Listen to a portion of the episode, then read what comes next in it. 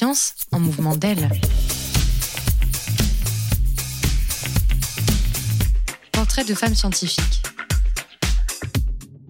Je m'appelle Cléo Bangoura, je suis neuropsychologue, j'ai fait euh, ma licence et mon master de psychologie en spécialité neuropsychologie à Poitiers.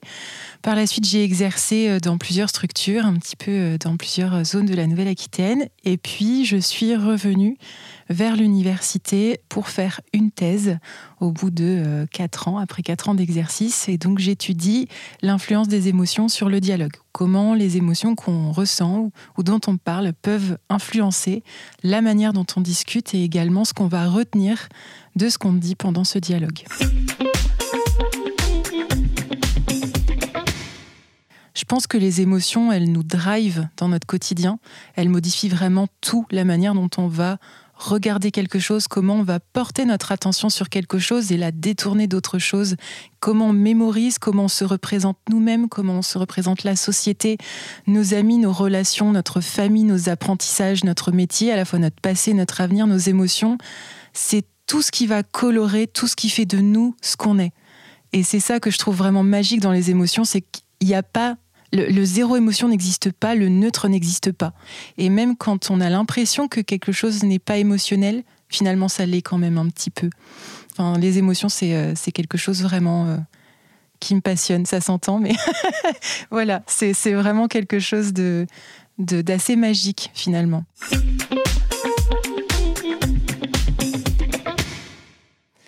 Je pense que la question du genre, ça prend vraiment de la place dans la recherche puisque Malheureusement, par exemple, dans les laboratoires, dans les universités, les postes à responsabilité sont occupés majoritairement par des hommes et les postes de secrétariat ou euh, autour de l'entretien des locaux sont occupés par des femmes.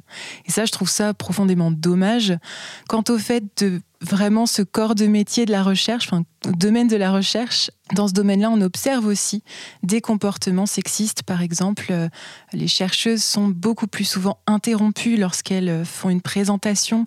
On leur pose vraiment des questions beaucoup plus incisives en remettant en question tout leur domaine de recherche, toutes les recherches qu'elles font, des choses qu'on ne se permet pas euh, envers les hommes qui peuvent euh, finalement se poser davantage en tant qu'experts et dont l'expertise n'est pas remise en question. Vraiment, l'expertise des chercheuses est sans cesse remise en question dès qu'elles font une présentation, dès qu'elles font des recherches. Et elles sont moins souvent premières autrices des papiers. Ce sont plus souvent les chercheurs qui sont inscrits comme premiers auteurs, même si ce sont elles qui font la majorité de la recherche. Si une chercheuse fait 90% d'une recherche, ce sera quand même le chercheur qui sera inscrit en premier auteur, car comme ça, le papier bénéficiera de sa renommée, et c'est profondément injuste. Puisque de cette manière, finalement, la femme ne peut pas se construire une renommée. Elle reste pendant toute sa carrière euh, un petit peu euh, sous le chaperon de ce chercheur qui euh, lui fera un petit peu bénéficier de sa lumière, mais on va pas lui donner l'occasion de briller par elle-même et d'être finalement euh, le premier nom sur le papier. Or, actuellement, dans les nouvelles normes APA, avec lesquelles on va citer un article dans les articles qu'on écrit, il n'y a plus que le premier nom qui figure lorsqu'on cite un article, ce qui fait que les chercheuses sont invisibilisées des articles. On ne sait pas qui elles sont puisqu'on ne voit plus leur nom dans l'article des autres. Autour de la question des émotions, ce qui peut être euh, difficile, c'est que en fait, il y a des biais émotionnels qui existent en fonction du genre. Et donc, lorsqu'on étudie les émotions, on doit faire attention à énormément de biais. Par exemple, les femmes expriment et reconnaissent beaucoup mieux la tristesse que les hommes. Les hommes expriment et reconnaissent beaucoup mieux la colère que les femmes. Donc dès qu'on sélectionne notre matériel, qu'on construit notre méthode pour faire notre recherche, il faut faire attention à tous ces petits détails, à la manière dont on va sélectionner les participants, etc. Par exemple, je fais des diades de participants, donc les participants euh, dialoguent à deux. S'il y a un homme parmi les deux, ce qu'a dit l'homme va être mieux mémorisé par les deux participants. Et ça, c'est quelque chose qui est un petit peu ennuyeux dans les résultats, euh, ce qui fait que la plupart du temps, en fait, je vais faire des diades euh, non mixtes pour en fait essayer d'éviter ce biais, puisque ce n'est pas le biais que j'étudie. C'est pas que ce n'est pas un biais d'intérêt, c'est juste pas sur ça que portent mes recherches et donc il faut que je le contrôle.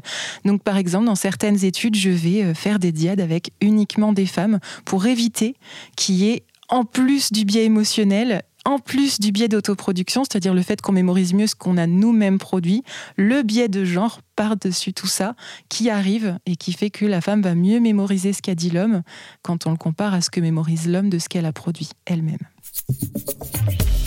Science en mouvement d'elle est portée par l'Espace Mondes France. Cette action a pour objectif de valoriser les parcours professionnels de femmes et de lutter contre les stéréotypes et les inégalités dans les collèges et les lycées. Science en mouvement d'elle a le soutien de l'Union européenne et la région Nouvelle-Aquitaine et se déroule dans le cadre d'un fonds européen de développement régional 2014-2020 en partenariat avec l'Université de Poitiers. À bientôt pour un nouvel épisode.